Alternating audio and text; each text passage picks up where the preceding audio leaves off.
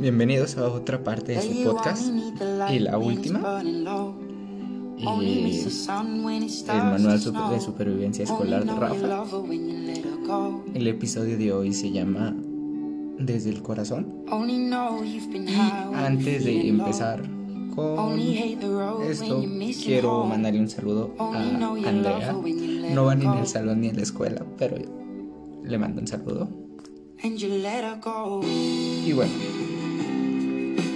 quiero comenzar agradeciéndole a los profesores, ya que si bien a todos nos tomó en curva esto de la pandemia, ellos se esforzaron más que nadie por poder enseñar una materia que tal vez no se podía enseñar a distancia y ellos encontraron la forma de cómo hacerlo.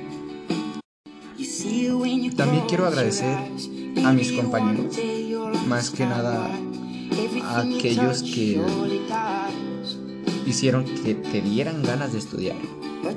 Algunos de ellos son Gaby y Yesenia, que van aquí en el salón. Pues Gaby me obligaba a hacer tarea cuando yo no quería, cuando yo ya no tenía ni ganas de levantarme. Y también me marcaba a las 10 de la mañana para que me conectara a las clases. Pues ya los últimos dos meses yo no tenía nada de ganas de entrar a la escuela. Más que nada porque pues yo me metía bio porque pues me gusta todo eso. A mí me gustaba ir al laboratorio.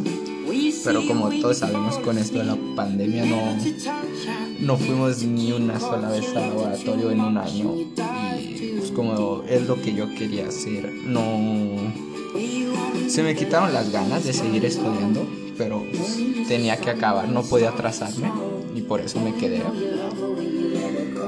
También quiero agradecer a pues a la escuela que nos proporcionó los materiales para poder hacer nuestros créditos, nuestro servicio social, que si bien hubo algunos problemas con que con algunos que ya habían terminado su servicio, yo sé que se esforzaron lo máximo para poder sacar adelante esto.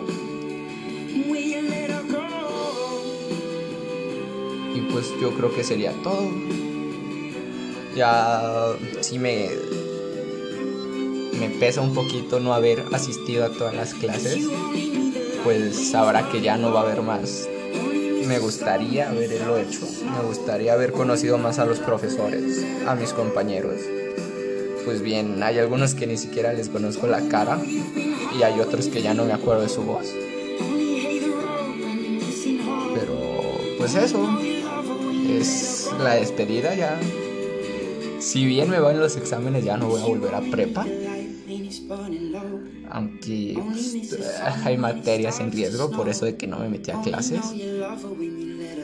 Pero sí me gustaría darle gracias a todos, pues todos se esforzaron para lograr sacar adelante algo que no se puede sacar adelante.